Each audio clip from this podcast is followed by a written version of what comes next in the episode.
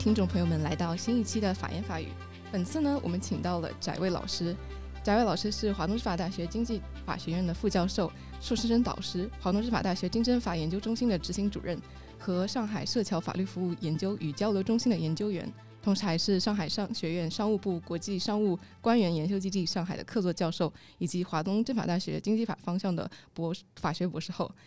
德国美因兹大学反垄断法博士。哦，我的介绍好紧张，因为翟老师的 title 实在太多了，所以我读的时候，即使在家里读了好几遍，我还是卡顿了。欢迎翟老师。啊，好，谢谢法言法语的邀请，谢谢雨杰。嗯，我这次邀请到翟老师，真的非常高兴啊，也是。因为确实，翟老师真的就是我的老师。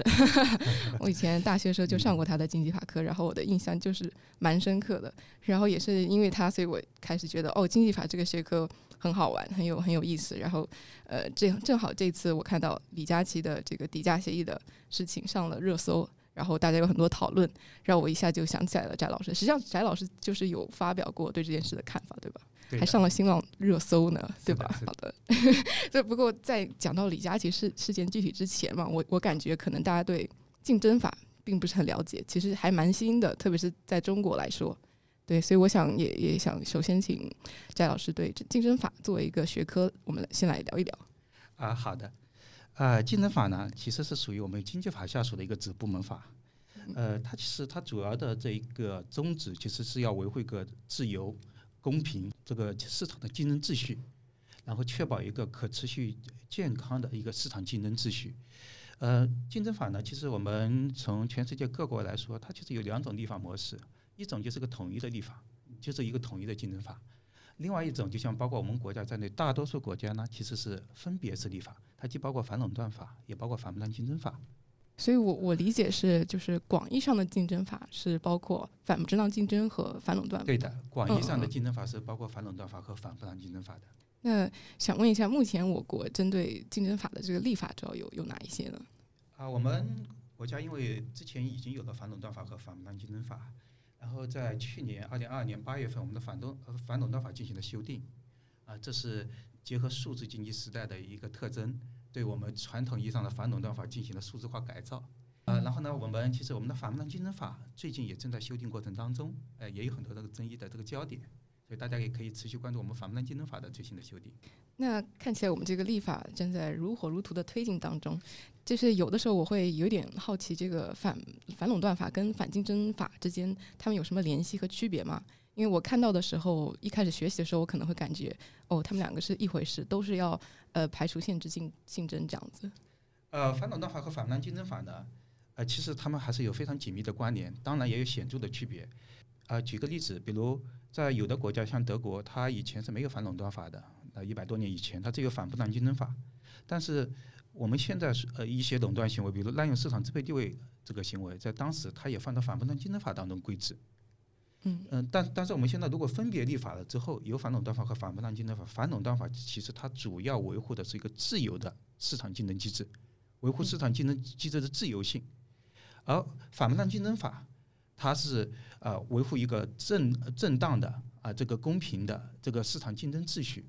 它是要确保的市场竞争过程当中经营者的行为是符合诚实信用原则和商业道德，所以两者是各有侧重。但是呢，确实也是就就有一种紧密的关联。那还有，我理解到，其实反竞争法还会跟知识产权法有一些联系，比如说一些典型的侵害知识产权的这种不正当行为，可能在这几年就会比较多。啊，是的，反反不当竞争法和反垄断法都跟知识产权法有紧密的关联。嗯嗯。呃，因为有些行为，呃，它其实它既违反了知识产权法，又违反了反不当竞争法。那我们在具体适用过程当中，我们会说是特别法优先于一般法。呃，我举个例子，比如混淆行为。混淆行为，如果我这个经营者我擅自使用啊具有一定影响的其他经营者的这一个我们说是我们说商标，哦，就是我就是侵犯他人的商标，其实它本身是构成个混淆行为的，属于不正当竞争行为。嗯。但是因为商标法当中已经有专门的规定了，所以我们一般就是优先适用于商标法。但是对于其他的一些，比如说标识。不属于商标保护的范畴，但是我这标识具有一定的影响。那这个时候，其他的经营者没有经过我这个经营者的许可擅自使用，这个就可以放到我们反不正当竞争法当中来进行规制。然后呢，同样的反垄断法跟我们的知识产权法它也有一个衔接。我们知道知识产权是合法的垄断啊，比如我的专利权、我的著作权，我我这个专有、我这个垄断的这个权利是受到法律保护的。但是在这个前提之下，你虽然你这个垄断是合法的垄断，你不能滥用你合法获得的垄断地位，排除限制竞争。比如我们说高通公司，它滥用了它在无限标准必要专利市场当中的这个市市场支配地位，然后呢，就是收取这种不公平的高价或者强行搭售。那这种情况之下，它仍然可以构成我们反垄断法所禁止的滥用市场支配地位垄断行为。也就是我们的反垄断法其实是为知识产权的合理使用和非法使用画出一条界限。了解了，老师讲的很清晰。那正好我们就借此来讲一讲典型的这个反垄断法当中规制的这个垄断行为嘛。我我知道是有三种：垄断协议、滥用市场支配地位和经营者集中。老师刚刚讲的那个高通公司应该是滥用市场支配地位，对对对。就是我们反垄断法，我们严格意义上来说呢，它是包括四种垄断行为类型，但其中有一种是由行政主体、行行政机关和法律法规授权的这一个组织是滥用行政权力排除限制竞争行为。所以这种呢，我们呃我们不属于经济垄断行为，但是我们的经济垄断行为，也就是由企业实施的，其实就三种，就像您您刚才所说的垄断协议。滥用市场支配地位行为，还有具有排除限制竞争影响的经营者集中行为。呃，简单来说，垄断协议它包括横向垄断协议和纵向垄断协议。呃，横向垄断协议是具有呃生产同一种商品、提供同一种服务的经营者之间达成实施的排除限制竞争的呃协议、决定或者协同行为。而纵向垄断协议啊，通常来说是经营者和交易相对人之间达成的，比如说固定转售价格、现现金转售最低价格等等排除限制竞争的协议。而我们的滥用市场支配地位行为，就啊，刚刚才我们也提到了高通案件，包括还有其他的许多呃许多案件。就一个企业如果在一个相关市场当中，它具有市场支配地位，它滥用它的市场支配地位，没有正当理由排除限制竞争，那它就构成这种滥用市场支配地位行为的垄断行为。呃，包括阿里的二选一案件，包括高通的这一个案件，都是涉及到滥用市场支配地位行为。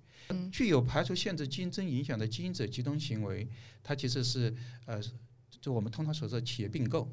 啊，企业并购达到了国务院规定的申报标准，是需要先申报，然后呢，由国家反垄断执法机构对你这个并购是否会具有排除限制竞争影响进行审核，然后他予以批准了之后才可以完成并购。如果他不予以批准，那你不得呃这个进行并购，啊，所以这是这这就是这三种经济垄断行为类型的一个简介。就是说到这个，我想到那个二零零八年的第一个，就是当时是禁止可口可乐收购会员嘛。对的。然后对啊，这个我觉得很有意思。这个案件比较有有意思，它是它时间点非常巧，刚好是二零零八年。啊，这个我们的八月八月份，我们的反垄断法生效，就是我们中国的第第一部反垄断法刚刚生效。然后呢，它恰恰卡在这个生效之后的这个时间点，呃，进行并购，然后成为这个审查的对象。如果它早几个月，那其实就不适用反垄断法，因为我们说法不溯及既往。对对对，当时给的理由是说，哦，因为可口可乐已经在市场里面有对碳酸饮料是一个支配地位了。后来它通过收购。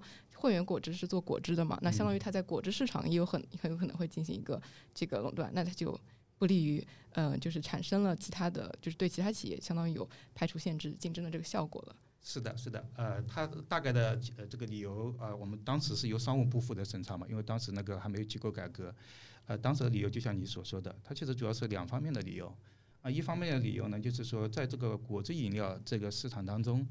啊，除了会员，其实可口可乐它自己也有旗下的品牌。可口可乐公司收购会员之后，包括会员和加上可口可乐自己旗旗下的品牌，会在这个市场当中当中产生非常大的影响力，可能导致其他的竞争对手难以抗衡，这是呃一个主要的理由。另外一个主要理由，就像你你刚才所说的。因为可口可乐是个世界著名的公司，它有非常完善的广告渠道、销售渠道、物流渠道等等，包括它的呃巨额的资金啊，它可以把这些资源在收购会员果汁之后呢，那这个我们说传导给会员果汁，那进一步强化啊在这个果汁市场当中的影响力。所以考虑到呃这种这个并购很有可能啊产生排除限制竞争的影响，所以当时被否决了。好像现在的会员果汁销量确实不是很好，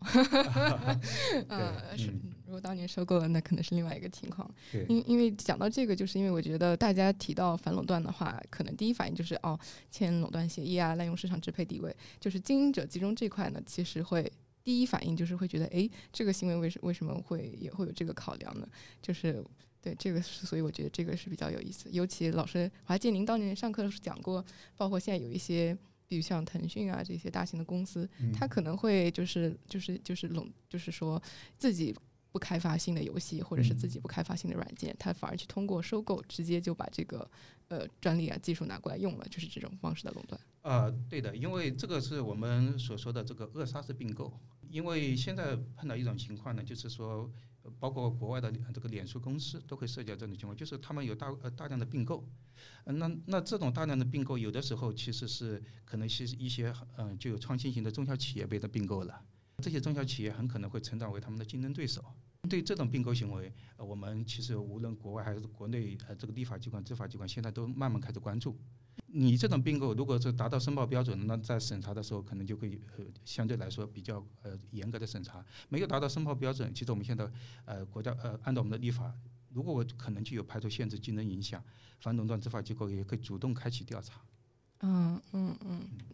那了解了，那接下来讲一讲过那个典型的反垄断法中的行为，就是我想说说现在这个反不正当竞争法嘛，然后它里面规定的这种七种典型的不正当竞争的行为，那这个显然数数目是比这个垄垄断行为多很多，嗯，有有混淆行为、商业贿赂、虚假宣传、侵犯呃商业秘密行为啊、不正当有奖销售行为啊、商业诋毁啊，还有网络领域的不正当竞争行为，对，这都属于不正当竞争行为是吧？啊，是的，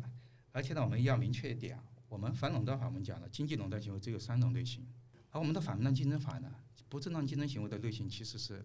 无限多元。它理论上的来来说，随着我们的经济呃这个技术社会的发展，经营模式的更新，会不断的出现新型的违反商业道德、违反城市校园的不正当竞争行为类型。所以，我们啊这个反反垄断竞争法当中所明确列举的这七种，我们说是具体类型的不正当竞争行为，他们是高频率发生，影响很广。啊，所以把他们做个具体类型，规定了相应的行政法律责任。所以，如如果有一个新型的不正当竞竞争行为，啊，不属于这些具体类型的，啊，我们的执法机关是不能直接做出处罚的，因为它没有规定行政法律责任。但是，受到这种新型不正当竞争行为的这个呃这个受害方，他是可以提起反当竞争司法诉讼的，就是用反当竞争法的一般性条款第二条。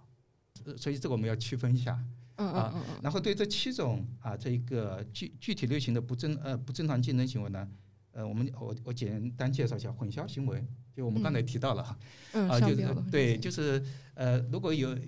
有的经营者他就他的这个商业标识就有一定的影响，啊，那其他经营者擅自使用，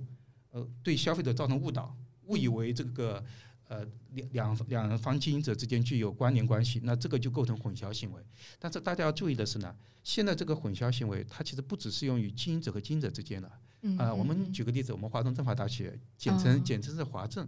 如果有的企业，它与华东政法大学没有任何关联关系，它在它的宣传当中啊字号当中或者其他标识当中使用了华政的字样，啊误导。啊，这一个广大的消费者以为这个企这个企业与华东政法大学有特别的关联，它仍然可能构成混淆行为。哦，是这样。对，包括一些三甲医院，他们具有一定的影响。啊，有的经营者与他们没有任何关联关系，但是在宣传过程当中擅自使用的这些三甲医院的一些商业标识。嗯嗯。莆田医院直接变中山医院，对，仍然可以构成混淆行为。所以，所以我们现在讲的混淆行为的时候呢，我们不像传统的我们反不正当竞争法理论所说的，呃，一定要这个施加这个混淆行为的经营者和受害的主体之间就有竞争关系啊，这个呢，其实不是这样的。然后呢，商业贿赂，这个我们今年应该是医药行业领域是比较 受关注的一个领域。对对对对对。主要就是通过这种不正当的利益输送来获取交易机会。啊，如果有这种情况呢，就构成一个商业贿赂。那虚假宣传呢？按照我们现在反不当竞争法，其实包括两种情形：一种呢是企业对自己的商品进行虚假啊宣传，如果他用广告的方式的话，那我们可以有特别法优先一般法直接用广告法来处置。如果他用非广告的方式，我们通常是用反不当竞争法啊第八条第一款。那现在还有一种情况，比如很多刷单公司帮助其他的经营者进行刷单、虚构交易，啊，这个损害市场正当的竞争秩序。那帮助其他人进行啊这个虚假宣传，也构成我们啊这个不正当竞争行为。这个我们是我们反不当竞争法当中也有相应的规定。对于侵犯商业秘密行为呢，在反不当竞争法第二次修订之后，我们要注意的就是就是它的实施主体现在是非常宽泛的。因为我们传统的反不正当竞争法理论是说，不正当竞争行为实施的主体是经营者。对对对。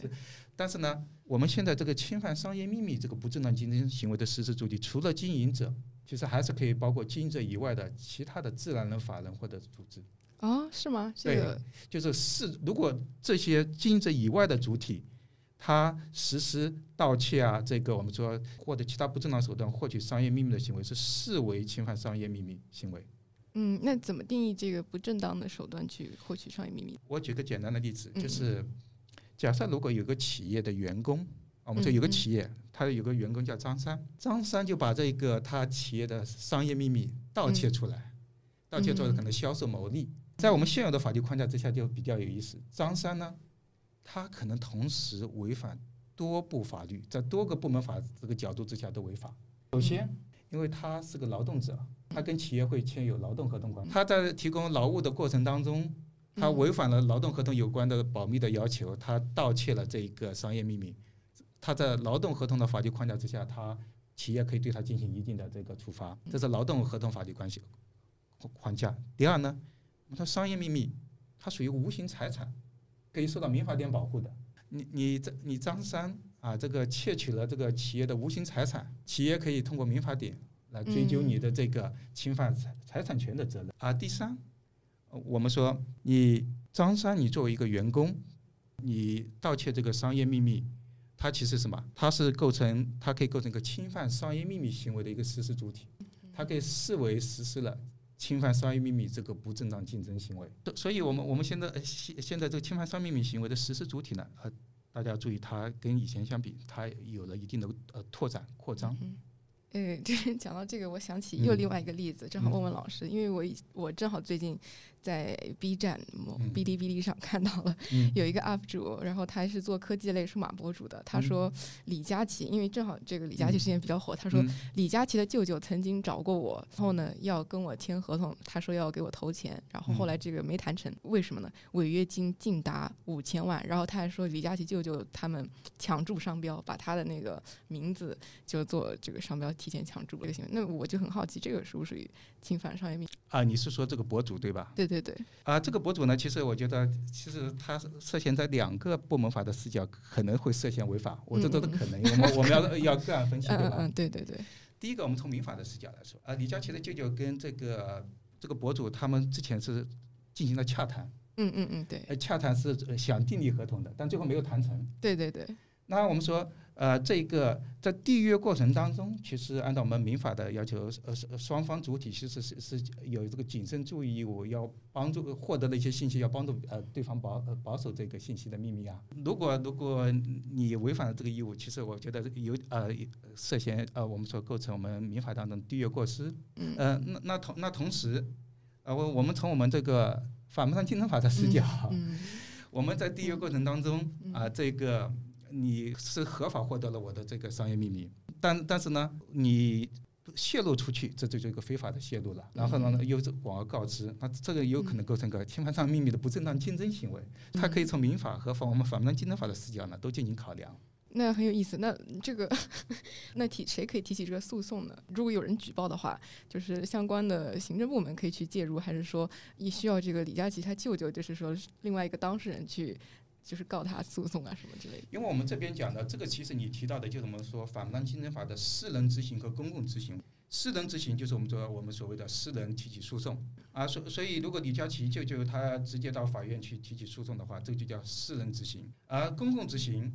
其实我们就提到这个执法机关，如果接到了举报线索，觉得这个线索确实是呃，我我们说有一定的真实性，需要进一步调查，那他可能进行调查，甚至最后呢定论做出处罚。这是其实是私人执行和公共执行的问题。完了，现在这个博主很危险。听众朋友们，如果你知道我在讲哪个博主，你知道吗？对，也许你们应该做点什么。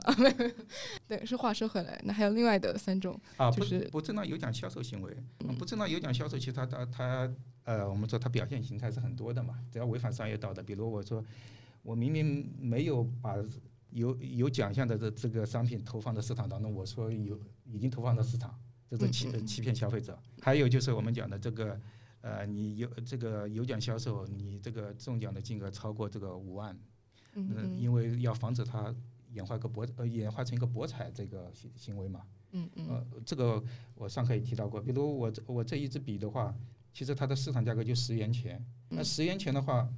我我现在要是说我这支笔啊，我卖一万一万元是不会有人购买的。对对，但是呢，我说你购买我一万元，但是呢，你有一个中奖机会是五十万或者五五五百万，你是有可能这个中奖的。那那这个时候很多人会购买，购买我这支笔不是获得它的这个书写的使用价值，而是想获得就是说这个中奖机会。那这个它就会演演化成一个博彩行为，而博彩是我们国家是严格监管的一个行业，只嗯只有这个体呃这个福利彩票等个别行业是允许的。啊，所所以这种情形之下，我们的不正当有奖销售，所以它它是也要防止就这一些经营行为演变为博彩行为。呃，商业诋毁行为呢，大家需要关注的一点呢就是，它一定是要发生在同一个行业的经营者之间。嗯就就是呃，诋毁甲公司，如果要对乙公司构成商业诋毁这个不正当竞争行为，他们必须是同一个行业的竞争者。如果不是同一个行业的竞争者，呃，甲公司呃捏造了一些事实，然后呢攻击乙公司，它可能构成呃这个呃我们说商誉侵权行为等其他的行为。但不嗯构成我们这边的讲的商业诋毁啊不不正当竞争行为。那网络领域的不正当竞争行为呢？因为我们这这是我们反贪竞争法第一次修订的一个重要修修订的对象，就加了这个互联网专条，也就第十二条。因为网络领域出现了很多新型的不正当竞争行为，什么强行啊，这个链接跳转啊，哦对对对呃或者一些链接分镜这些行为，那这些行为只可能发生在互联网领域的，是需要用互联网技术手段实施的。所以针针对这种新的形态的不正当竞争行为，啊，我们的这个立法者就在《反不当竞争法》当中第十二条作为互联网专条呃做出了规定。说到这个网络领域不正当竞争行为，让我想到了这个我们之后要讲的这个亚马逊这些平台有一些非常巧妙的这个垄断行为，我觉得确实是嗯很有意思。当然，我是待会儿再讲。那嗯呃讲完了这些，可能就是法律法规当中明确列举举出来的这一些呃垄断和不正当行为的话，我理解应该也有其实确实大家立法者还没有想到的一些钻空子的这个方法，也其实是达到了实际上减少竞争的这种效果的，对吧？呃，是的，其实有一种行为，其实现在争议比较大，呃，就叫做滥用相对优势地位行为。滥用相对优势地位行为呢，我们的我们现在正在修订的反不正当竞争法当中，要不要加入这个禁止滥用相对优势地位的条款，其实是争议很大的。因为有有我们很有的企业，它利用它的这个市场影响力啊，强迫它的交易相对人啊接呃接受不不合理的交易条件。嗯嗯但当我们用反垄断法来进行审查的时候，发现这个企业虽然影响力很大，但没有达到能具有市场支配地位，可能就不适用反垄断法了。但是呢，又觉得他这个行为确实是这个我们说违反这个商业道德，也损害市场自自由竞争机制的。所以这对这种行为呢，我们现在其实有几个这个呃介入的渠道。一个介入渠道呢，呃，其实像国外，他们呃像德国、日本，他们在他们的反垄断法当中直接就列入了禁止滥用相对优势地位的行为的条款。我们的反垄断法当中是到目前为止是没有加入的。但是呢，对这个滥用相对优势地位行为，我们的反不不正当竞争法的一般性条款可以规制，因为嗯它如果违反商业道德、违反诚实信用原则，它可以构成一个一般性条款啊所禁禁止的不正当竞争行为。嗯所以受到这个行为侵害的主体，它可以按依据反不当竞争法提起这个司法诉讼来解决。同时呢，反不当竞争法还有一个条款，在个别情况之下可能适用。唯品会和爱库存的争议，其实唯唯品会呃，它也是二选一嘛。你商家要到我这个平台这个上架，就不能到我的竞争对手那边上架。对对对，那那当时这个二选一行为，那我们说我们的法呃这个市场监管部门就对它进行审查，审查发现它虽然影响力很大，但是没有达到具有市场支配地位的程度。嗯呃，所以我们要界定相关市场嘛。对对，呃所以在这在这个相关市场当中，它没有达到具有市场支配地位的程度，但是它的行为很明显又是，呃违违反这个商业道德的，呃，所以当时是根据反不正当竞争的互联网专条，也就我们讲的网络领域的不正当竞争行为，你利用技术手段，如果人家不答应你的要求，可能就是给他呃用技术手段这个呃下架或者其他的一些方式。啊，然后都按照不反不正当竞争行为对于他做出的处罚。然后呢，对于滥用相对优势地位行为呢，其实我们现在还有一个法律是涉及到的，就是我们的电子商务法。因为我们现在其实包括呃，我们很多案件，包括李佳琦案件，在很多案件其实都跟电子商务领域啊紧密关联的。电子商务法当中呢，呃，第三十五条，他说呃，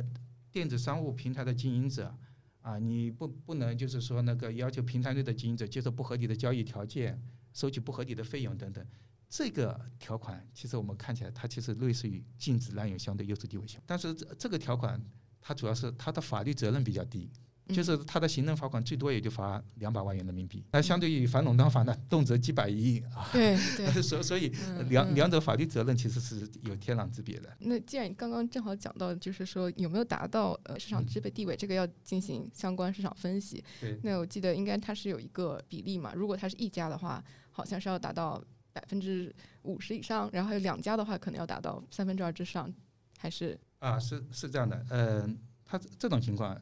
你呃，你你刚才讲的呢，其实推定，嗯，推定，嗯，因为市场支配地位的认定是非常复杂的。我我们在一个相关市场当中，首先要界定相关市场本来就很复杂了。啊，对，这还要界界定相关市场。呃，在界定完相关市场之后，你市场支配地位的认定要考虑到呃市场集中度，甚至要我们在计算热闹指数，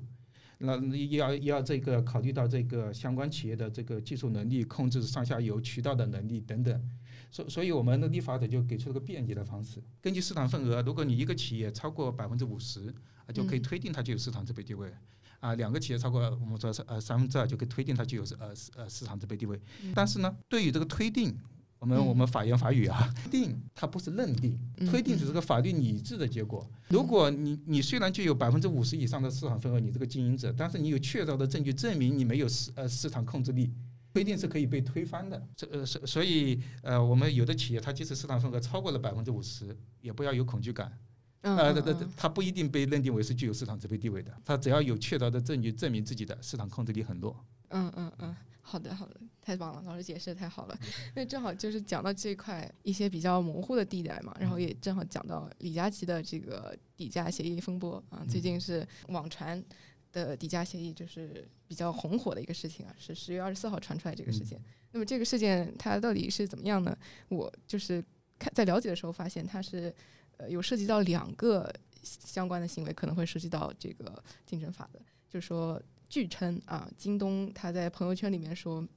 李佳琦有二选一的这个行为，然后工作人员表示，他说京东收到了品牌方这个海事的律师函，他说被投诉了，因为他的京东的价格。某一款烤箱价格啊，在京东低于了李佳琦的直播销售，所以说违反了他们与李佳琦签订的底价协议，所以会导致赔偿巨额赔。所以说这个事情后来呢，虽然李佳琦所在那个美万公司他说了，李佳琦跟海事没有签订所谓的底价协议，李佳琦直播间从来没有对品牌进行过就是要求过二选一，然后还说这个商品的定价权在于品牌，呃，然后海事也后来说海事没有签订任何的底价协议，呃，京东说的不是真的。呃，但是但是后来是实际上这个根据他披露的合同来说，有一些细则，这个是我我查到的，我觉得有有有点可疑啊。是当然这个是新浪科技披露的啊，不是我。他说美万直播推广服务当中的合同写到，嗯，品牌需要保证赠品的价格为保证期限内在保证范围内的同等条件下价值最高，在保证期限内，品牌需要保证其通过。指定达人在本合同框架下，双方约定的所有推广服务下提供的促销力度为保证期限在保证范围内的同等条件下最大力度。然后，如有违约，品牌需要向消费者退还五倍差价，并向美万赔偿违约金人民币两百万，并承担由于退还差价发生的一切费用和损失。然后还有一个附件三是特别表保证条款。要规定了它最优惠的价格的范围是这个品牌方可以控制的淘系平台，嗯，还有其他的电商平台和线下渠道。然后最优惠的价格还有保证期间呢，是在推广实际发生日前面的各六十日内，所以也就是一百二十一天。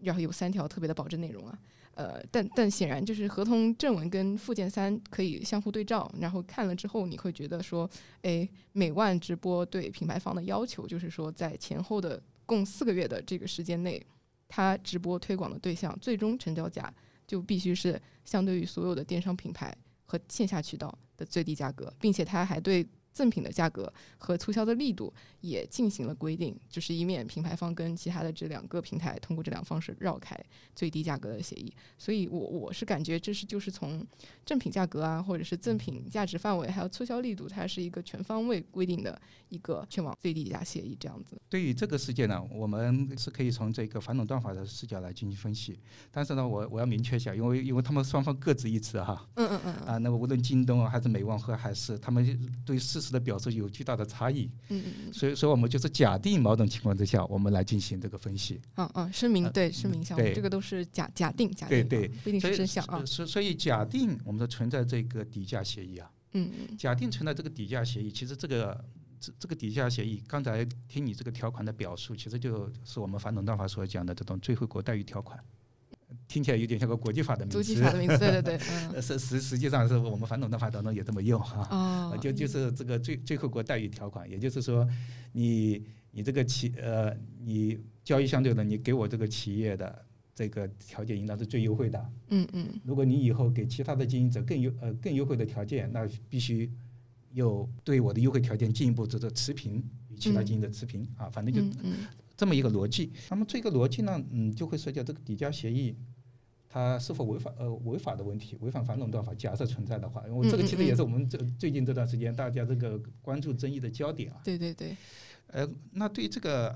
对这个事件，我们首先我们要回到我们反垄断法这个本身，就是在认定一个企业，因为。它是否构成垄断行为？我们这个案件当中，其实它不可能构成排除限制经营竞争影响的经营者集中。嗯嗯。它要构成垄断行为，只可能构成这个我们说垄断协议。嗯嗯。或者滥用市场支配地位行为。呃，所所以对这个底价协议的当事方，他如果我们要考察他是否构成垄断协议或者滥用市场支配地位行为，首先就要界定相关市场。对，嗯嗯。我们反垄断法当中，你不界定相关市场是没有意义的。就像我们上海的啊这个石牌市这个案件当中，石牌市其实个很小的企业，它一年的销售额才一亿元人民币左右。那在我在上海，这是非常非常小的一个企业。嗯。但是它在它的相关市场当中，在上海市用英文为在上海的外国人提供啊外卖餐饮服务的这个市场当中，它就是绝对的龙头企业。对，占有非常大的市场份额，所以它最后也被认定为构成了滥用市场支配地位的垄断行为，它二选一。所以我们我们这个事件当中，首先就要界定相关市场。那界界定相关市场，我们就假设有这个底价协议，我们说李佳琦直播间或者是美万公司，我们就我们称呼比较方便，我们就说李佳琦直播间。嗯，好的。李佳琦直播间它是处于一个什么样的角色？它我们看啊，海事烤箱是供货商啊，这个呃，然后消费者。是购买海事烤箱的这一个我们说，呃，购买者，嗯，然后但是呢，他们海事烤箱和这个消费者之间不是直接发生交易关系，他们是通过李佳琦直播间啊，然后呢有一个，所以李佳琦直播间它其实是一个带有居间色彩的一一个呃，我们说经营者，那这种居间色彩的经营者是虽然根据有的这个合同的表述，它带有一定的代理色彩，嗯，但是呢，它本质上还是个居间平台。嗯，因为因为我们的居间和这个代理还是有很大的差异的。嗯，如如果就像我们有的这个呃，嗯，有的手机啊这个厂商，他的这个专卖店就是他完全就是他自己的员工在那里这个经营，那他这就是代理人的所有的行为都归属于这个企业本身了嘛。嗯嗯嗯。啊，所以呃，像李佳琦是直播间，我觉得它其实是带有一定代理色彩，它本质上还是个居间的这个中介平台。那这个时候我们就要考虑，它这个它这个直播间是处在哪个相关市场？哪个相关市场？当然，我们说相关市场分为这个相关实际，嗯，这个相关商品市场和相关地域市场。嗯嗯。那么主要是考虑是相关商品市场嘛。嗯嗯。相关地域市场一般都中国境内嘛。嗯因为考虑到文化监管各方面的这个这个差异。那相关商品市场，那么讲李佳琦啊，这个直播间，它是呃介于供货商和消费者之间的一个平台。那其实它这个相关市场、相关商品市场界定可以界定的很窄，也可以界定的很宽。最宽是怎么界定？所有的居间的中介平台都属于这个市场当中，无论你是天猫、淘宝、京东啊，还有李佳琦直播间，还有微呃这个以前的薇娅，或者说这个罗永浩啊什么，他们直播间都可以放在平台当中。那这个时候，我们说李佳琦他的这个。呃呃呃，市场份额就很小了。我无无论如何不具有市场支配地位。但是我们也可以看到，像这种网红的这个直播间，跟这种大型的这个呃电子商务平台，还是具有巨大的差异的。从他们的这一个呃我们说运行的理念、经营的模式啊，还有这种对消费者反馈的这种环节渠道有有巨大的差异，所以这个时候我们可能更合适的一个相关市商品市场界定呢，是界定在呃这种网络主播的这个平台市场。那网络的主播的平台市场，我们就考虑李佳琦直播间他处于一个什么样的地位角色？网络主播。我们可以说有广东夫妇网络主播，对，嗯，有呃这个以前呃我们说以前有薇娅主主播，那些嗯包括这个我们说董董宇辉东方甄选啊，这这个呃呃有很多这种呃网络呃主播，呃但是李佳琦肯定是属于呃呃这种我们说最头部的这些，嗯，这这我们说流量最大的这几个网络主播之一。除了他们这流量最大的这几个网络主播之一，其实还有我们说啊这种。第二梯队的、第三梯队的，甚至数以百万计的尾部主播，所以在这个市场当中，我觉得如果把它界定为一个相关市呃商品市场，就网络主播这个平台，李佳琦呢，他不太可能具有百分之五十以上的市场份额，毕竟他具有市场支配地位，所以他不具有市场支配地位，他进行二选一，我们说他就不太可能构成滥用市场支配地位的垄断行为。但是呢，他确实具有很大的影响力，它具有很大的影响力，它可能构成什么行为呢？它倒是可能构成。纵向垄断协议行为，所所以，我们在这个案件当中，其实我我个人观点，滥用市场支配地位行为，反垄断法的李佳琦是应该是不构成的。当然，如果我们刚才提到了，我们电子商务法当中还有个第三十五条，对对，滥用相相对优势地位行为。那李佳琦直播间其实他就是个电子商务平台经营者，他要求平台内的经营者，他限制平台内经营者与其他呃这个经营者呃与其他主体的这种交易附加不合理的这个条件。这个直接就违反了这个电子商务法的第三十五条，所以所以这个滥用这种相对优势地位行为，可如果我们的确实存在抵押协议，然后呢确实有一些相关证据也确凿的话，可能呃可以放在这个电子商务法第三十五条来解决。当然，也可以也可以回到我们讲的《反垄断竞争法》那个第二条，嗯，就一般性条款，然后就是构成的一般性的这种不正当竞争行为。不过我们从反垄断法的视角来说呢。其实最主要的还是考虑垄断协议。那这个垄断协议呢？呃，其实李佳琦，我们假设他就有这个抵价协议哈，我反复要强调，假设有强调啊，假设就有抵价协议呢。其实我们我们知道，我们的垄断协议也是分为具体类型的。嗯。它包括横向垄断协议、纵向垄断协议，包括个轴幅协议啊。轴幅协议其实呃呃，我们一般现在我们的反垄断法当中，就是如果帮助一个经营者帮助其他经营者达成垄断协议。或者为其他经营者这个达成实施垄断协议提供实质性帮助，它也可能违法的。所以我们就啊以此来分析，比如横向垄断协议，李佳琦直播间呃假设具有抵押协议，可不可能构成横向垄断协议呢？其实是也也有可能构成的。为什么？因为海事烤箱它是供货商是上游市场，李佳琦直播间是销售的渠道是下游市场，两者之间我们看起来是个纵向关系。但是海事烤箱很有可能，海事公司很可能有可能自己也在销售商品，也在销售它的烤箱。那海事烤箱自己在销售，啊李啊这个李佳琦直播间，我们的假设场景之下也在销售。嗯，如果这个协议呃相关的协议具有一定的排除限制竞争效果，是可能往这个横向垄断协议上这个我们说呃界定的。嗯，但但是我们说这种情况，因为呃海海事公司它自己的这个销售额可能是非常有限的啊，自自己自己这个自我销售的渠道可能销售额非常有限，可能我们这个案件去聚焦的其实不是这个横向垄断协议，嗯嗯嗯，啊，聚焦的其实是纵向垄断协议构不构成？嗯嗯嗯，啊，纵向垄断协议呢，啊，其实呃，刚才我们提到我们的反垄断法在去年修订了，修订之前和修订之后其实也有比较大的一个差别。我们在修订之前，我们的反垄断法对纵向垄断协议啊，呃呃的规定并不是非常细致，嗯，所以在实践当中就产生一个什么情况呢？就是执法机关在界定纵向垄断协议的时候，它是根据本身违法原则，嗯，通常是根据本身违法原则，只要你这个经营者和交易相对人有了这种纵向的这个价格约束行为，我就认定为你是违法行为，除非你可以得到豁免啊，根据豁免条款得到豁免，嗯嗯，而在司法机关，包括最高法的这个豫泰案当中。他通常的观点是要进行合理性分析，根据合理性原则，就是你虽然有正向价格约束，我要看你是不是具有排除限制竞争的效果，或者你甚至可能促进竞争的效应大于这个限制竞争的效应，那这个时候呢，我就不认定为你呃这个构成违法行为。所以在这个我们反垄断法修法呃这个修订之前，去年八月份修订生效之前呢，我们其实是有这么一个区分的。但是在这个我们反垄断法修订之后啊，去年八月份新的反垄断法修订啊生效之后，我们在第十八条这个纵向垄断协议当中，我们增加了个第二款、第三款。第二款当中是规定是说。对前款第一项和第二项规定的这个垄断协议行为，你经营者能证明不具有排除限制竞争效果的，不予禁止。这其实就是我们明确了它构成个合理性原则了。然后呢，还有个第三款就是安全港条款，如果你经营者的市场份额没有达到一定的标准，没有达到国务院规定的标准，那就是你实施这个行为也不予禁止。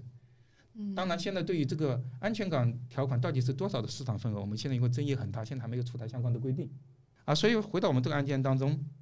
我们就按照新的反垄断法来审查。新的反垄断法来审查，就是我们的反垄断法第十八条。新的反垄断法第十八条第一款是规定了三种类型的纵向垄断协议行为：第一种是固定向第三人转售价格；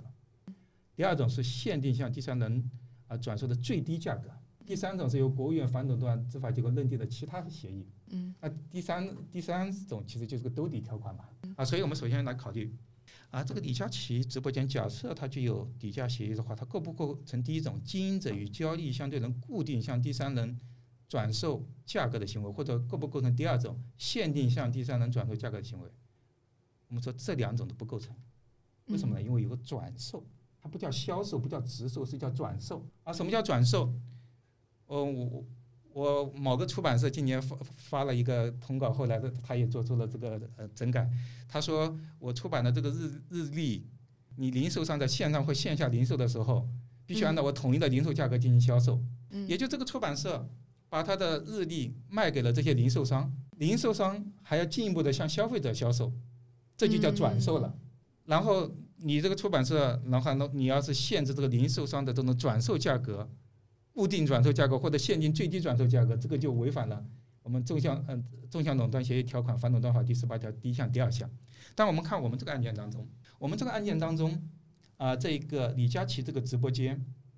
假设他就有这个底价协议的话，还是烤箱他跟还是烤箱签订了协议，还是烤箱是上游啊市场的经营者啊，李佳琦直播间是下游市场的经营者，双方达成这个协议是说最低价是吧？嗯，我在这个李佳琦直播间是最低价。这是不是涉及到向第三人转售？不涉及到。他们约定的是，还是烤箱在李佳琦直播间销售的价格是应当是最低的。他没有一个我们说两者之间还有一个向第三方转售环节，是还是烤箱直接在李佳琦直播间销售他的商品，不涉及到向第三人转售。所以呃，我们说在这里边呢，呃，就就是不太适合适用这个。反垄断法第十八条啊，第一款第一项、第二项，但是呢，嗯，这种底价协议，包括国外，包括这个亚马逊公司，还有啊这个其他的一些公司，都有这种底价协议的这个事事件或者最惠国这个待遇条款的这个案件，嗯，啊，而且呢，其实都是很敏感的，因因为他们被调查之后，很多都主动删除了这条款，说明这个条款确实是有问题的。所所以，如果你一个啊这个经营者具有比较大的市场影响力，你啊，然后呢，设置了这个底价协议，是可能产生一定的排除限制竞争影响，在这个销售渠道，啊，这就在比如说在这个这个产品的销售渠道当中会产生一定的排除限制竞争，那这种情形，其实啊，我们说可能就适用我们的讲的这个兜底条款了，就是国务院反垄断执法机构认定的呃这个其他的类型的协议就适用这个兜底条款，适用这个兜底条款。可能如果比较细心的这一个听众，他就会提出了，你刚才讲的反垄断法第十八条第二款，说是说对前款第一项、第二项垄断协议，经营者证明不具有排除限制竞争效果的，不予禁止。那我们要适用兜底条款，不就是反垄断法第十十八条第一款第三项的吗？对对对。那第三项的情况之下，还是不适用合理性原则？是不是是不是本身违法呢？这个呢，我觉得还是要适用合理性原则的，因为我们的反垄断法第十六条。他他对垄断协议的规定是排除限制竞争的协议决定或者协同行为，所以你无论这个行为是构成横向垄断协议和纵向垄断协议，这个协议本身应当是排除限制竞争的。所以如果有这种纵向价格约束行为，有这个底价协议，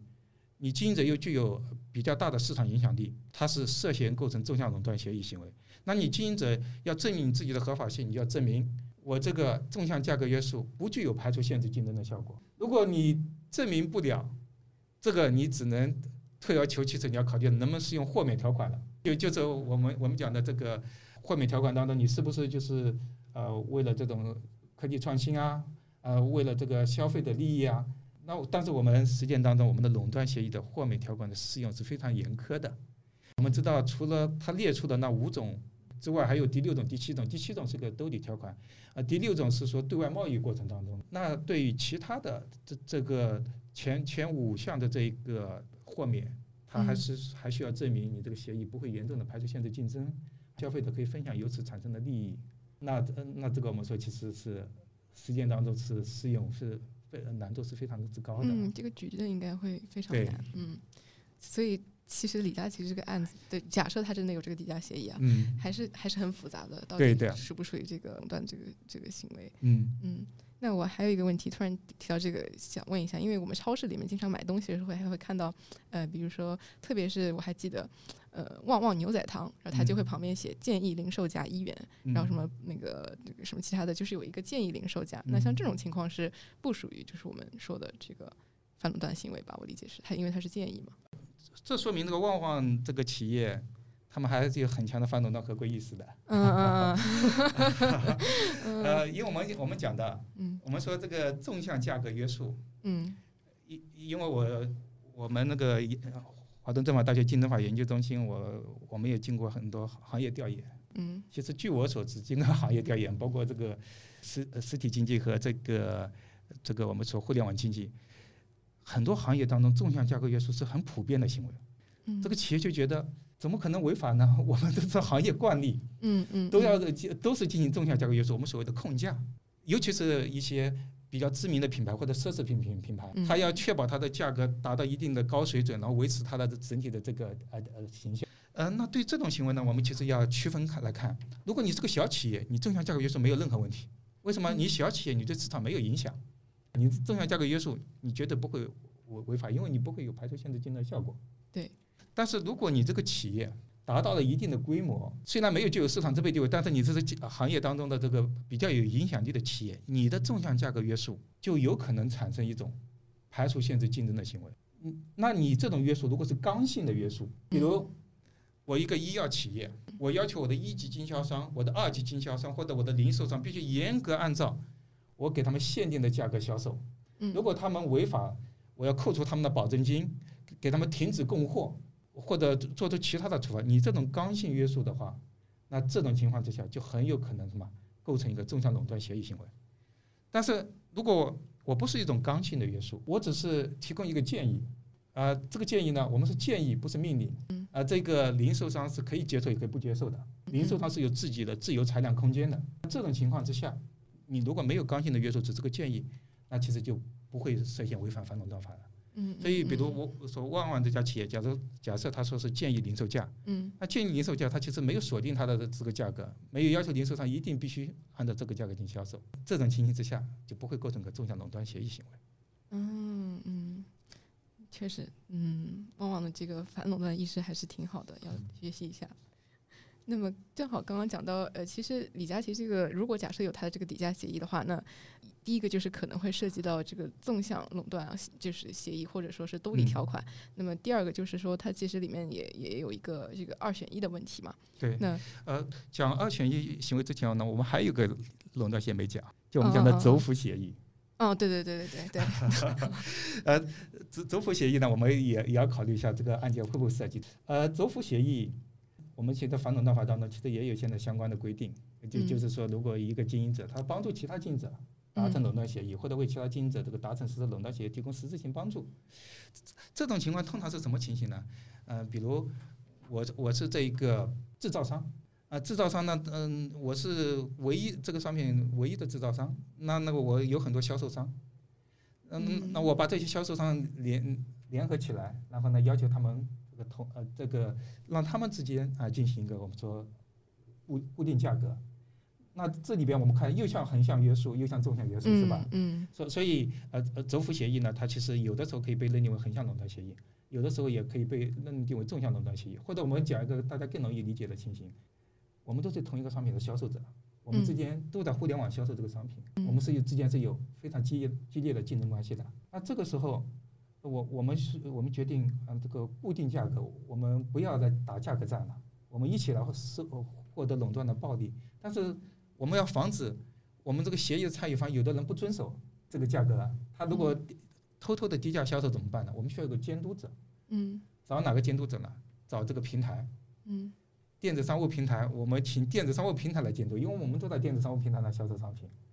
它它可以对我们的价格进行监督。那在这个呃协议当中，我们说横向垄断协议当中，其实就是这些销售者之间达成的，但是有一个企业为他们提供了实质性帮助，这这也可能构成了轴付协议。所以我们回到我们这个案件当中，我们这个案件当中构不构成轴付协议呢？我觉得轴付协议很难构成，因为李佳琦是个直播间。我们就把它视作一个轴心，视作一个轴心，它可能与许多商品经营者都，我们假设 哈，假设，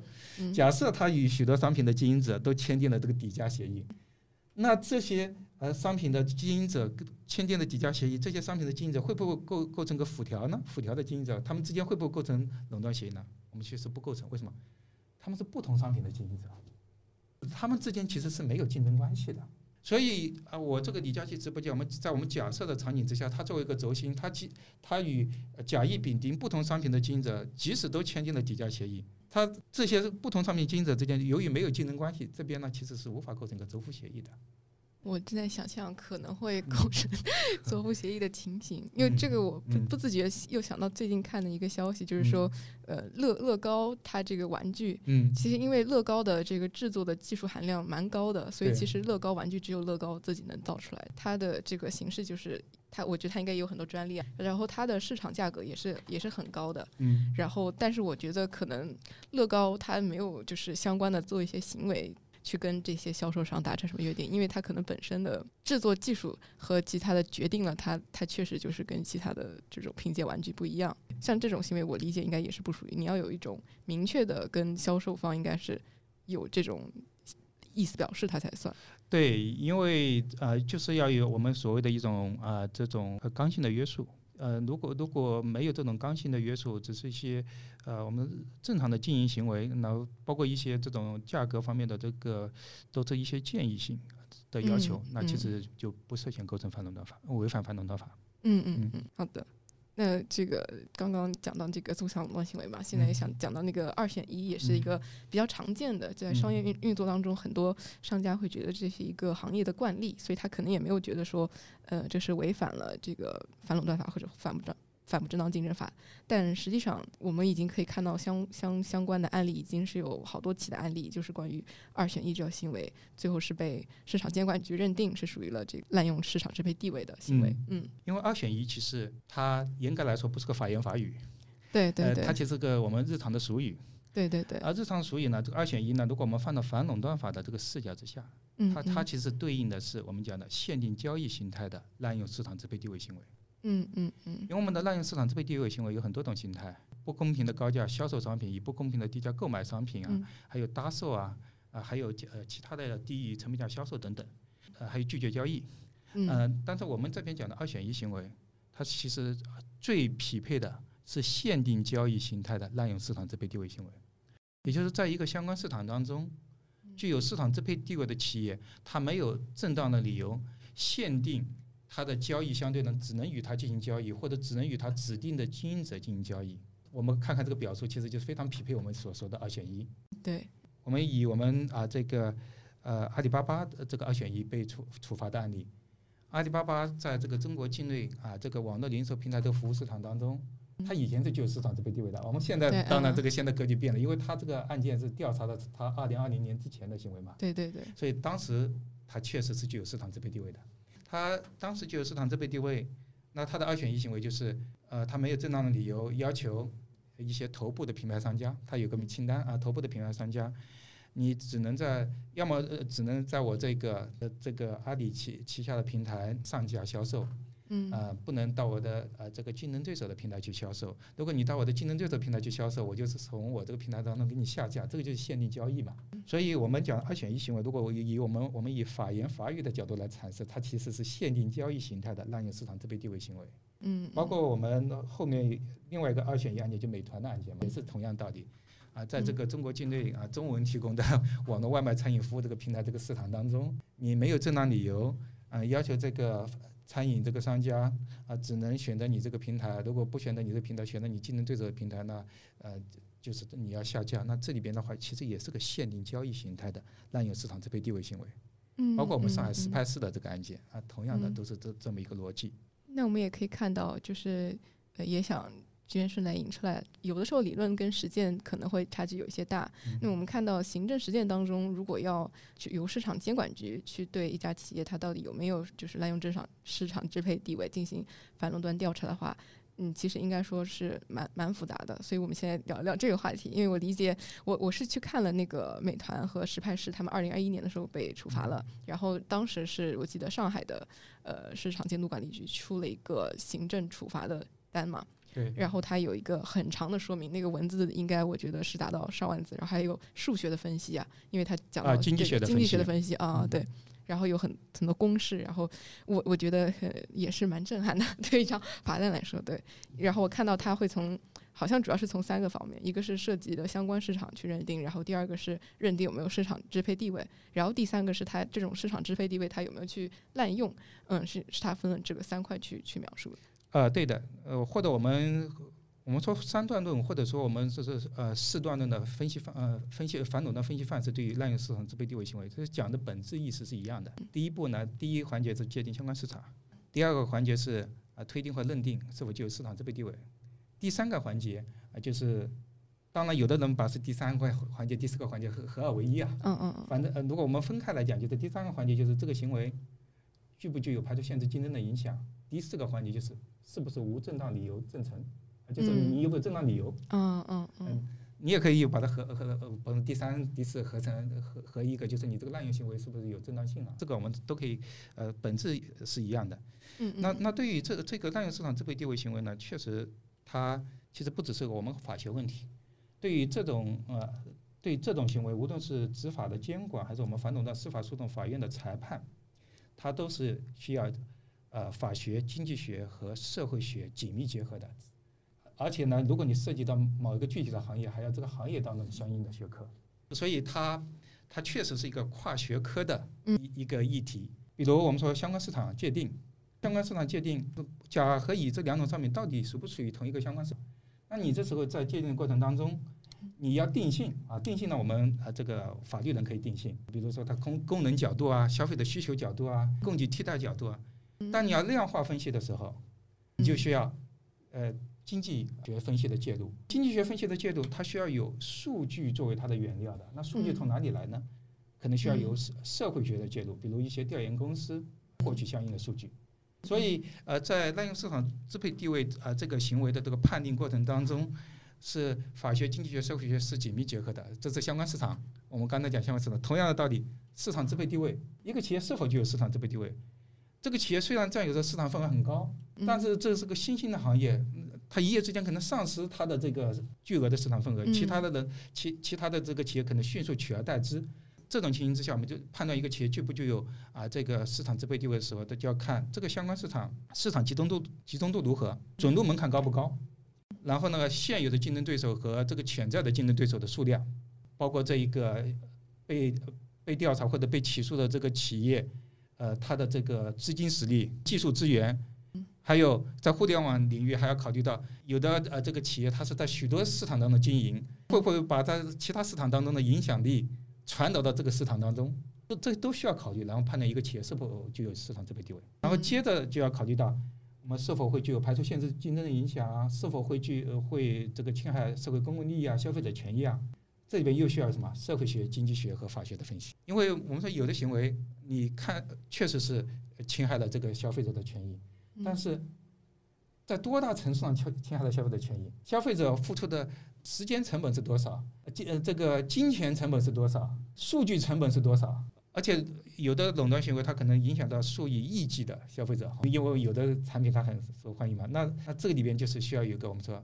比较复杂的经济学计算了。呃，所以呃，在我们实践当中。包括上海实派生的案件，确实他们做的非常经典。我以以前也专门呃，在应该是在法制日报上写一篇文章，专门评了他们那个行政处罚这个决定书。嗯因为我觉得确实是一个非常经典的社会学、经济学、法学相结合的这么一个经典的这个处罚。但这个反过来也说明，其实我们反垄断，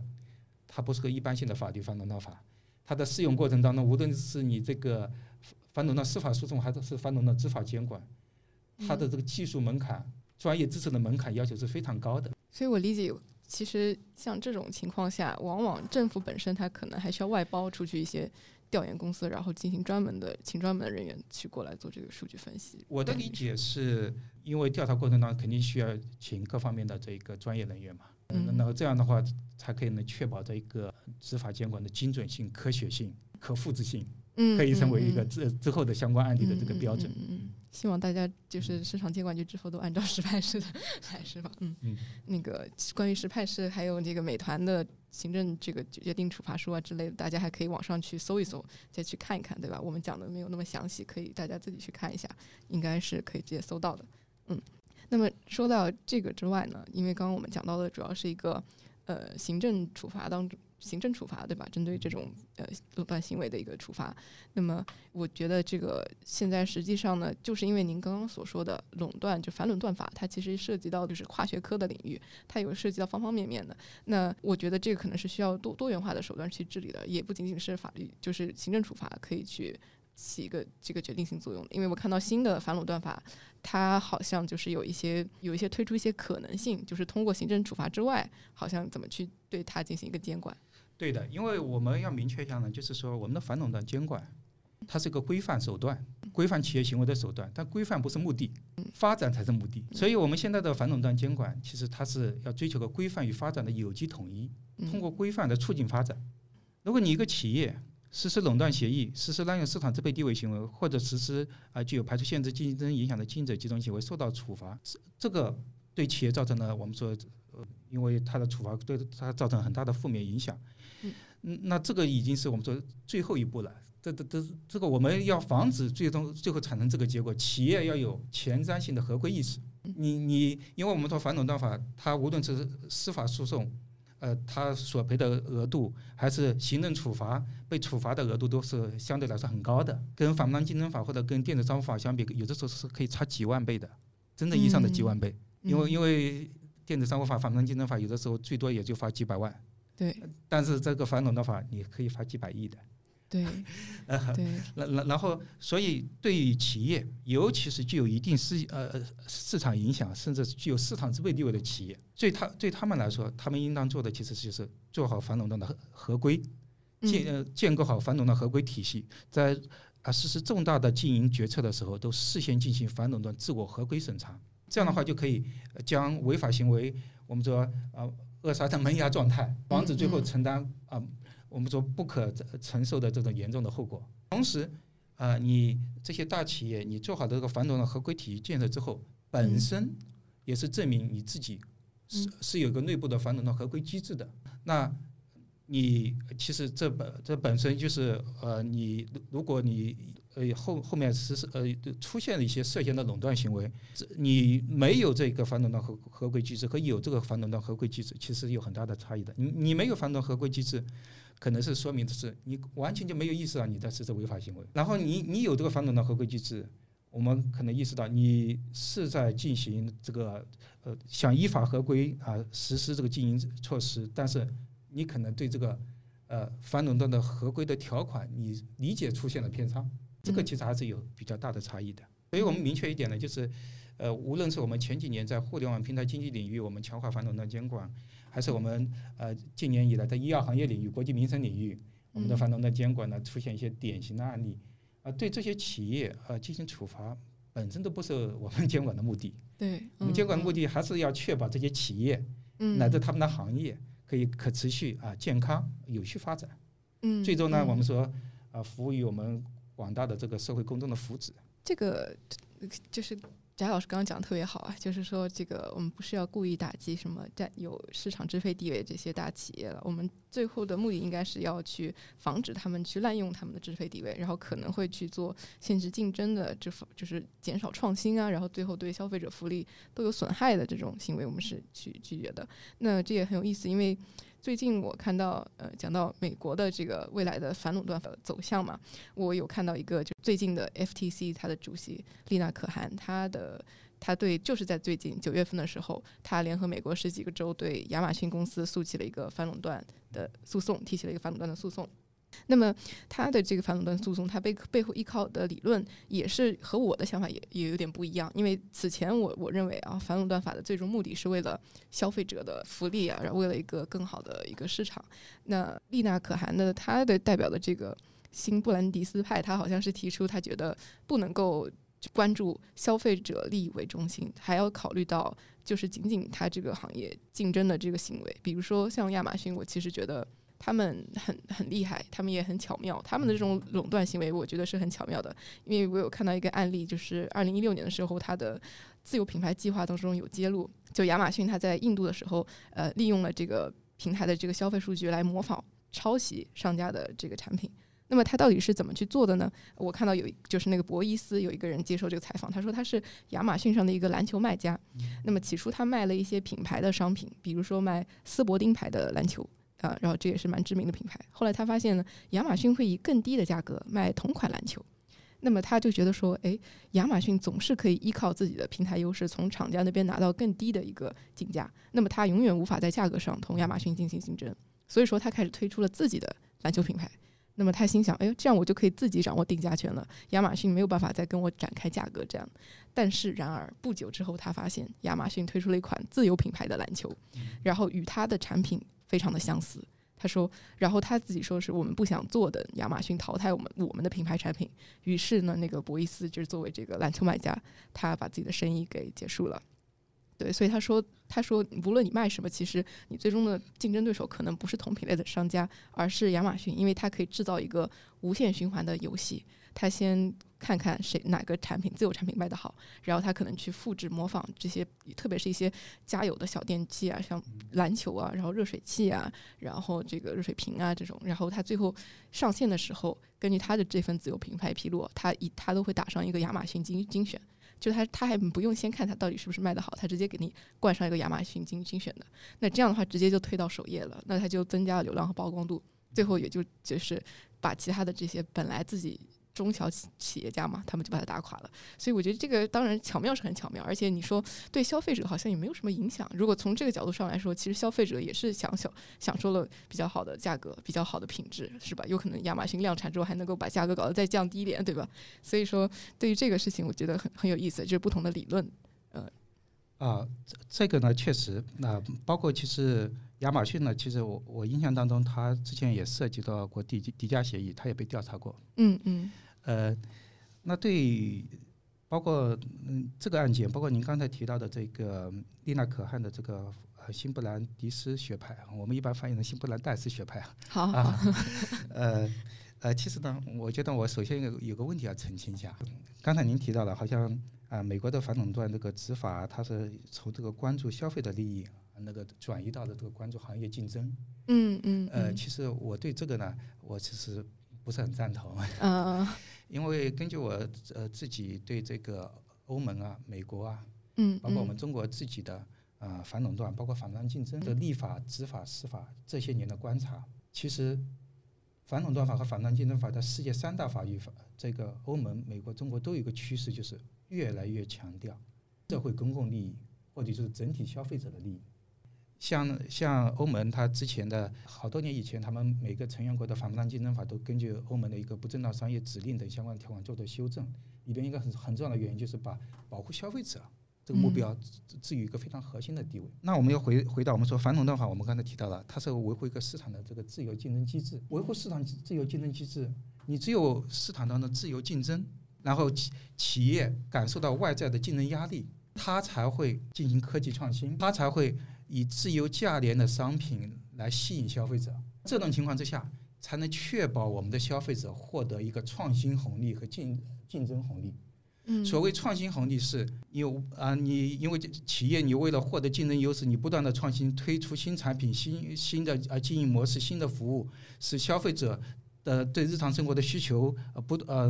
不断得到这个满足和提升。嗯，这是创新红利，我们可以获得的。那所谓竞争红利，就是你你们企业之间一直在自由的竞争，那这个时候消费者可以以越来越低的价格购买到质量越来越好的产品，享受到越来越好的售后服务。所以，我们只要是我们的反垄断法，为了确保市场的自由竞争机制，它本身肯定会反射到整体的消费者利益的，本身就是有利于提升呃整体的消费者利益和社会公共利益的。然后呃，您刚才也提到了，因为呃呃，现在丽娜可汗，因为他是新布兰戴斯学派嘛，啊、嗯因因为新布兰戴斯学派它其实呃是相对来说比较强调强化监管的，呃，与以前的芝加哥学派是有一定的差异。对对呃对，呃，严格来说，在在美国的理论界，其实芝加哥学派其实相对来说呃更主流一些，因为现在的执法呃监管的负责人其实主要是新布兰戴斯学派的。对对呃，对，所以呃他们在这个监管的执法监管的方面，其实更主要的是体现了新布兰代斯学派的这个色彩。嗯嗯，那那我们又回回到这个像亚马逊平台，其实亚马逊这样的平台，或者我们所谓的 GAFA 企业，包括亚马逊啊、苹果啊、这个脸书公司，因因为这些公这这这几家主要的这个互联网平台，其实首字母加在一起，我们说 GAFA 嘛，嗯嗯嗯，他们被称作守守门人企业。嗯被称作守门企业是巨无霸企业，巨无霸企业很，他们可能呃有一个底部平台，有个呃底部的基础服务，吸引到了大量的这个用户，嗯，但是他们又在很多行业当中都有经营，嗯这里边很很有可能就产生一个问题，就是他是平台的管理者，但是他自又是平台当当平台内的经营者，他又是嗯其中的一个平台内经营者，因为它有自营，这就会产生我们所说的，它既是平台的裁判员，又是平台这个运动场当中的运动员。对对，那在这种情况之下，并不是说这个不行这么做，但是一个前提条件，你这个裁判员你要公正裁判。你在管理平台过程当中，无论是你自营的商品，还是他营的商品，你要啊公平的对待，你不能就是利用你的平台管理优势，我们说擅自获取他营商品、他营商品的这个数据、竞争性数据、敏感性数据，这其实还涉及到我们侵犯商业秘密的不正当竞争行为了。嗯，然后用于自营的商品，人为的造成一种不公平的竞争争竞争态势。如果你实施这种行为的话，你又又具有市场支配地位，它是可能构成滥用市场支配地位的垄断行为的。当然，我们也提到最近这些年反垄断法其实它是突飞猛进，我们国家现在是稳扎稳打，相对来说立法还是放在传统的反垄断法框架之下。像欧盟，嗯。它已经在传统的反垄断法框架之外另起炉灶，啊，这个已经制定生效了数字市场法，直接就把那头部的几家平台企业列列为守门人企业，直接给你规定的义务清单，你不能做什么啊？那个你禁止你做什么，你必须做什么？这个做是呃，你必须做的这个义积极性义务是有利于中小企业的，不能做的这些行为负面清单是。你不能以大欺小，以强凌弱。然后呢，这个像欧盟的成员国德国，它在这个反限制竞争法，也就是它反垄断法第十次修订过程当中，它增加了个第十九 A 条款，也就是它在十九条和二十条之间增加了一个新的条款，第十九 A 条。十九 A 条它设定了一种专门类型的企业，就是说具有啊显著的跨市场竞争影响力的企业，对这些企业啊给它设定专门的苛刻的义务。到目前为止，德国的联邦卡特尔局已经把 GAFA 这几家主要的，包括亚马逊这样企业，嗯都是都已经认定为是具有显著跨竞争影响的企业，嗯，他们必须嗯被附加呃呃特定的义务。美国呢，我们知道它是个判例法国家，它其实不是个成文法国家，它一般我们很少立法，它一般是通过判例的方式来解决新出现的问题。但是呢，我们其实这几年我们可以看，美国也在进行新的反垄断立法。它呃呃，当然我们说虽然现在正在这个走这个相应的流程，但是也说明就是呃总体来说呢，我们的反垄断的这种啊、监管呢，呃，它总体来说是一种趋向于更加全面啊、更加强化，也更加常态化。对，说到这个，我我也正好想到，就是说，虽然 FTC 就是主席现在是丽娜可汗了，但正因为美国是一个判例法国家，嗯那其实怎么去推翻他以前的这些判例，我觉得这个也是他面临的一个很头痛的难题。可能他，我觉得他现在诉讼亚马逊案，就是九月二十号诉讼这个，有有可能会，有可能会像之前那样，就是可能会败诉的，就是对我我嗯我自己感觉呢，美国他们里边的执法机关啊、司法机关呢，还是呃，还是有一些观点的冲突啊和争议啊。嗯，因为我们知道美国的反垄断执法机关跟我们中国不一样，嗯我们中国的执反垄断执法和司法是相互独立的。美国的反垄断执法机关，它要执法，其实要向法院提起诉讼，要获得法院的支持。所以我们可以看到最新的一个案件，就是那个微软收购那个暴雪游戏的嗯公司嗯这个案件，这个六百多六百多亿美金，也是史上最大的并购案之一。嗯这个案件其实美国的 FTC 是持强烈反对态度的，因为他要获得法院的支持。嗯法院最后其实呃，我们说还是没有支持这个 FTC 的观点，这是说明就是本身在美国，他们公权力机关之间也并不是说观点一致，也有这个相互的分歧和观点的交锋。嗯嗯嗯。那说到这个话，当然我们最后来讲一讲那个个人观点啊，就是老师您对就是芝加哥学派和这个布兰代斯的一就是学派的一些一些看法。因为我理解布兰代斯学派他为什么叫这个名字，是因为他有一个法官叫布兰代斯嘛，之前，那么他写过一些书以及他的判例，呃，然后包括他写了什么别人的钱、商业一种职业，然后他说的主要有就是反驳了芝加哥学派，嗯。的一些观点，他认为他说反垄断反的不是规模嘛，所以他说希尔曼法和后续法案没有对效率做出限制。然后他说企业只要合法经营做大就可以被允许。然后反垄断法真的要犯的是那些希望对产业进行垄断，尤其是通过建立 antitrust 来谋求垄断的尝试。然后第二，他说是当一个企业完全垄断一个产业的时候，它未必可以真正的带来效率。然后他觉得他他还提出就是说。嗯，有一个效率的最优点，就是如果一个企业完全垄断一个产业，它的规模会超过它效率的最优点，所以它本身就会是无无效率的。那我我其实听下听下听下来，我觉得哎，好像说的也挺有道理。我我觉得，呃，对于这个问题，我我的观点就是，实践是检验真理的唯一标准。嗯，我本人既不支持啊、芝加哥学派，也不支持新布兰代斯学派。嗯嗯嗯我认为他们各有可取之处啊、对于我们中国的反垄断执法或者司法监管来说，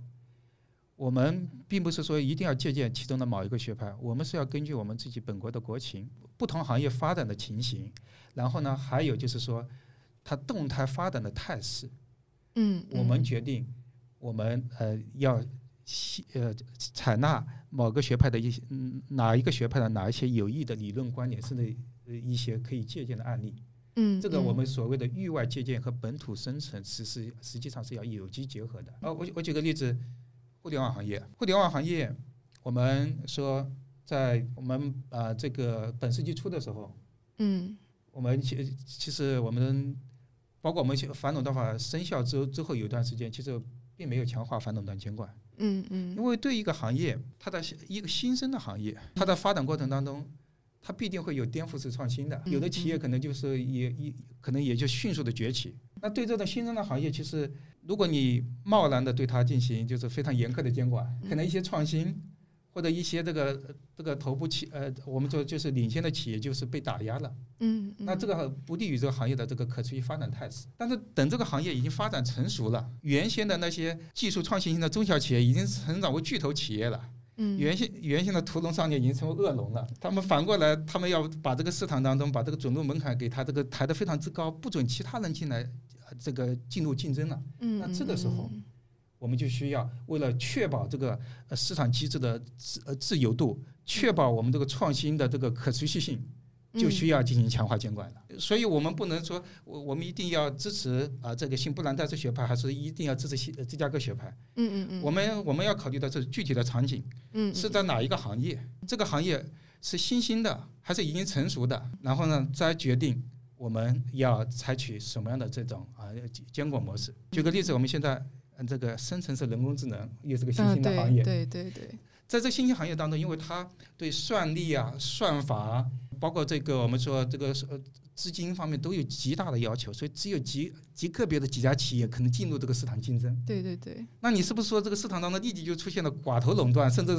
最后会变成独占垄断态势？是不是要进行强化反垄断监管？但是这个是个新兴的行业，它还是一个剧烈的动态变化过程当中，所以我认为在这个行业我们现在应当呃相对来说审慎一些，不应当在这个领域就是急速的推进反垄断监管。但是如果未来，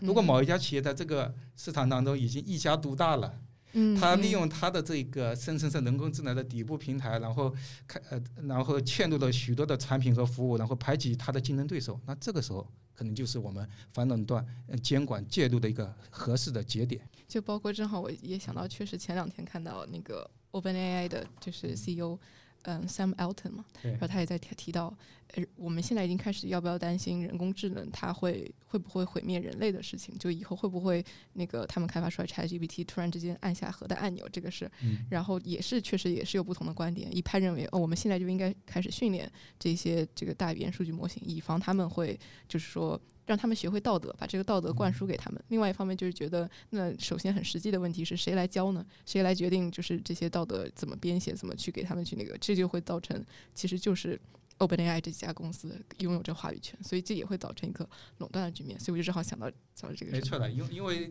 因为对于这种生成的人人工智能，甚甚至这个 OpenAI 它的这个 ChatGPT 它里边一些运作，连他们自己的开发者都不能完全的解释。嗯。那你对监管机关来说，那完全就是个监管黑箱。那监管机关要进行进行监管，其实它就必须借助这个企业本身。呃，所所以对这个问题，我们我们提到反垄断其实不不不应当贸然贸然介入。但是呢，考虑到我们这说这种呃人人工智能的伦理风险，这个时候呢是需要监管机关介入的。嗯，前瞻式的介入，防止后来后来发生不可控的后果。那这个前瞻性的介入，其实需要三方主体。一个企业自身，因为它最它有有最充分的这个背景资料，最知道里边是如何运作的。另外一个，呃，监管机关，还有一个第三方主体，嗯，比如一些第三方独立的主体，然后去然后呢辅助这个政政府监管机关。然后对对这个企业进行监督，这样形成确保这个企业的生成是人工智能的研发是符合我们人类的伦理道德的，不会危及到我们人类未来的生存的。确实是这样，就讲到这个实践是检验真理的唯一标准，那个确实就是即使是真理嘛，从马克思主义哲学的角度来讲，它也是根据空间和时间，对吧？不同的变化而变化。所以我们只能说是，其实反垄断就是竞争法这一块都是一个新比较新兴的领域，对这个世界特别也是对中国来说，对我觉得我们就坚持。是这个在曲折中向，就是有做曲走曲折道路的这个准备吧，就是说在曲折中向前进，就是这样的。那最最最后就是想，那今天让翟老师也给我们这个听众朋友们推荐一下，如果他们自己想要去了解学习竞争法的话，他们应该去看哪一些书？嗯，啊，我是呃这么认为的，就是因为书籍来说，如果想了解竞争法呢，比如看王小叶老师啊啊，这个王先林老师。石建忠老师，呃，顾公云老师他们编的那个竞争法的这个教程啊，嗯，或者这个经济法的教程，或者经呃一些相关的专著，啊，这个可以获获得一个系统性的认识。但是我我我也提到了，就是我们过去这几年，我们的竞争法其实是个立法、执法、司法都是个剧烈变化的时代，所以书籍是有一定的滞后性。他们里边引用的很多法条或者那个对条条款的这个解析，其实已经是呃比较滞后了。